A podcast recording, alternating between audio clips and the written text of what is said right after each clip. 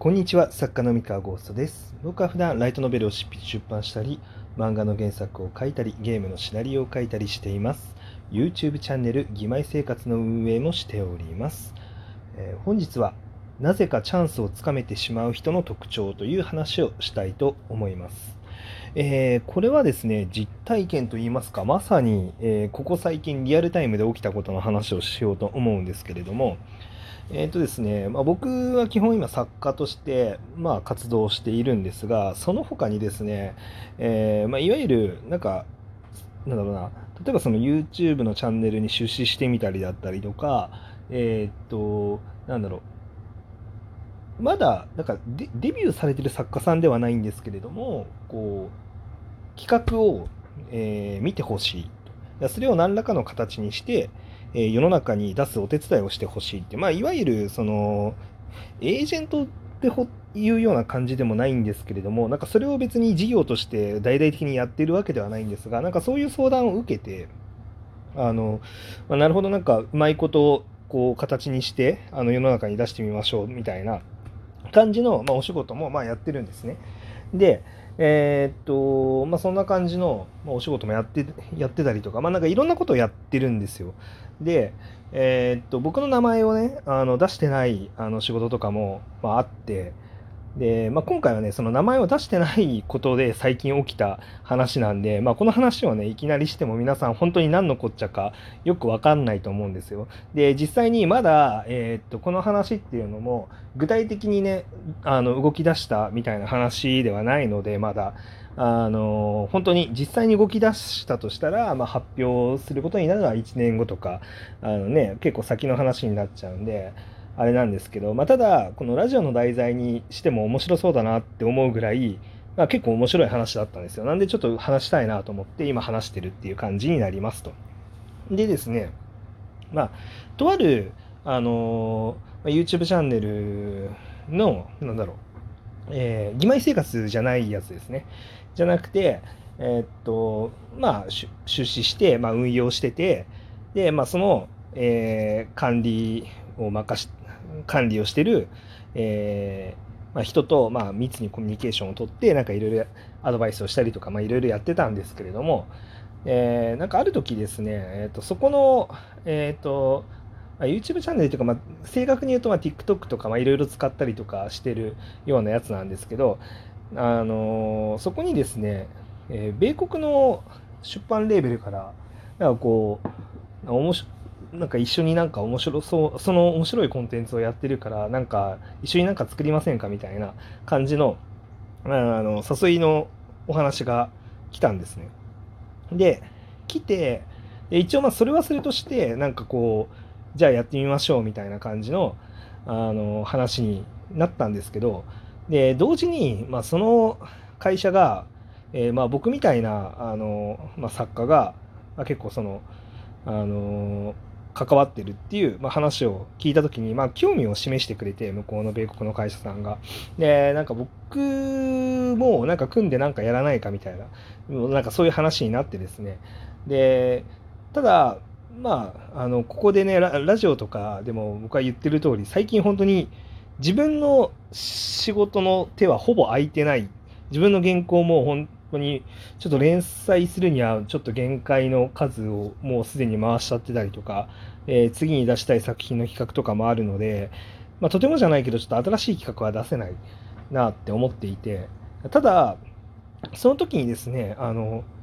友人の原稿、まあ、以前にもしかしたらラジオトークとかでも一回触れたことあると思うんですけど、えーまあ、友人のねあの原クリエイターあの友人って言ってもあのただのねあの学校の友達とかそういう友人じゃなくてあのクリエイターとして知り合ってクリエイターとしての、まあ、友人っていうことですね。でなので、まあ、ちゃんとクリエイティブの能力が高いっていうふうにあの僕があの本当に尊敬している、まあ、人がいて、まあ、その方の,、まあその作品っていうのを、まあ、見せてもらってたんですね見せてもらっててで何かしら形にできないかっていうことで、まあ、あの相談を受けて、まあ、いろいろ考えて動いてたんですね。でで考えてたんだけれどもなんだろうなあの、まあ、自分の中で、えーなんだろうおそらくあの無理やりに形にしてしまうことはきっとできただけどあの無理やりに形にしてもその市場での受け方受け方だったりとかじゃあこれをクリエイティブねじ曲げないまま、えー、どこまであのどういうふうに広げていけるかっていうその確信があんまり持てなかったのもあってなかなか決め手に欠けたというかあの攻め手に欠けてたんですね。あのどどうやって形にしてこうしていくのが最高なんだろうなって、まあ、幸いなことに、まあ、そのクリエイターさんは、まあ、本業が別にちゃんとあってクリエイティブなねあの本業が別にあって、えっと、あくまでそのなんだろう趣味では、まあ、趣味の範囲であのしっかり自分のクリエイティブを出して、まあ、こういう面白い作品をちょっと作ってみたいっていう、まあ、そういう話から始まってのあの話だからあのなんだろう。満足いく形で完成させて世に出すことがまあ一番大事で、あのまあ、今すぐしっかりお金を稼がなきゃいけないから、えー、すぐに作品にして売らなきゃいけないっていうわけではなかったんですね。そう。えなので、あのそういう状態だったら、まあ、そのクリエイティブを曲げて売れ線に寄せてみたいなことじゃなくて、まあ、しっかり満足のいく形で、あのこのように作品を残すっていうあの形でま進めたいなと思っていてで、まあ、それもあってですね、まあ、無理やりに形にすることはできたんだけれども急いで形にしないでいたものがあったんですよ。でたまたまそのあの米国の企業からのお誘いの話があった時にあれもしかしてこの案件これめちゃめちゃ合うんじゃないかと思ってでまあその友人にあの、まあ、これこれこういう企業からの声がかかっててえー、っと、まあ、自分はあの作品企画を見せられないけどああのあなたの企画としてあなたのこの作品を紹介するっていうのってちょっと試してみてもいいですかっていう、うん、感じでお話ししてであの提案したんですねその米国の企業に。そしたらもう結構かなり、かなり大受けで、あの、ぜひ、なんか進めたいみたい。まあ、もちろん、その、企画ってね、その、いいですねって言って、こう、進めたいですって言って、でそこからあの実際に世の中に出ますっていうまでの間にもたくさんの工程があって本当にまだ出せるかどうかわからないあの状態なんでまだぬか喜びはできないです。まあ、ただ僕はこれ実現したら本当に素敵だなって思ったので、あのー、実現するために、ま、全力を尽くしたいなと思ってるんですが、まあ、まだわからないと。わからないんだけど、まあ、でもなんか、縁がつながったんですね。で、なんで、あの、そこに、あの、まあ、出した方がいいって思ったかっていうと、そこだなっていう感じがあったんですよ。で、これはたまたま、あの浮いてたからとかなんかそういうことではなくてあのしっくりきてなかったところがあのなんかねしっくりきたんですよね。そのこっちの会社の求めてるものっていうのとあのその友人のクリエイティブが100%発揮される状態そのその形で世の中に出すっていうことに関してあの一番いい形でマッチングしそうだなってなってであの結果、まあ、両方とも喜んだ。あのクリエイターさん側もあその形で出したいっていうふうに、まあ、言ってでその企業米国の企業の方からもあのそれで進めたいっていう感じになったっていうことで、まあ、第1段階のなんかマッチングが完了したんですが、えーまあ、ごめんなさい、なんかね、あの具体的にあの言えなさすぎて、こうなんかふわふわしたね、話になっちゃって、ちょっと分かりにくいかもしれないんですが、で何かっていうとですね、えっと、これすごい偶然で、なんでかっていうと別に米国の企業に営業をかけていったわけでもなくて、で、しかもなんか、その、なんだろう、あの、そ、そんな企業と関わりがあるなんて、その友人の作品を見てた時には全く思わなかったんですよ。なんかそっちの方に開拓しようなんて全く思ってなくて。で、どうしたらいいのかなって全然わかんない状態だったんだけど、まあ、今回たまたま、たまたま本当にたまたま転がってきてでしかも転がってきた理由は僕が出資してた別のあの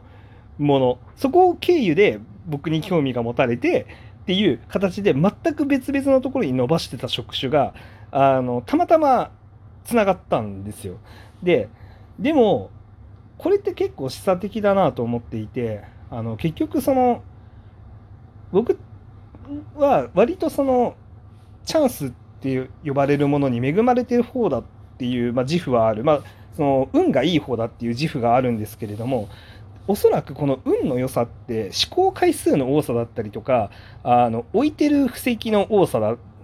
によってそのたまたまああのつながるとかたまたまいい結果になるっていうものの数もあの試行回数が多いから結果的に増えるんだろうなって思ってます。であとはそのなんだろうえー、っといい形になつながるまであの下手にカードを切らないでしっかり手札としてホールドしておくっていうふうにやってるのももしかしたらあのいいように作用してるのかなっていうふうにまあこれ今回の件でちょっとねあのふと振り返って思ったんですね。まあもちろんねまだあのこのままね本当に形になるかもわからないし、まあ、形になった結果に本当にヒットするかもわからないのであのこのね1個の点を持って成功失敗とはなかなか言えないんですけどまあ、成功するか失敗するかは置いといても、ただやっぱ1個のチャンスっていうものが、まあ、生み出されたなと思っていて、で、ここがうまく、なんだろう、えーと、つながったのにはそういう理由があるんじゃないかと、まあ、いろんなところに布石を置いといたから結果的につながりやすあつながることもできたみたいな感じなんだろうなって思ってますと。はい。えっ、ー、とですね、まあ、とはいえ、なんか僕自身のチャンスっていうよりかはね、その友人のクリエイターさんのね、チャンスなので、あ、ただ僕はその友人のクリエイターさん、本当にすごい人だと思ってるので、なんかもっともっと広く評価されてほしいなって思ってるんで、まあ、うまくいくといいなって、うん、まあ、なんかね、あの人の話なのに自分ごとのように思っております。はい。というわけで、えー、今日の話は以上でございます。それでは皆さん、おやすみなさい。バイバイ。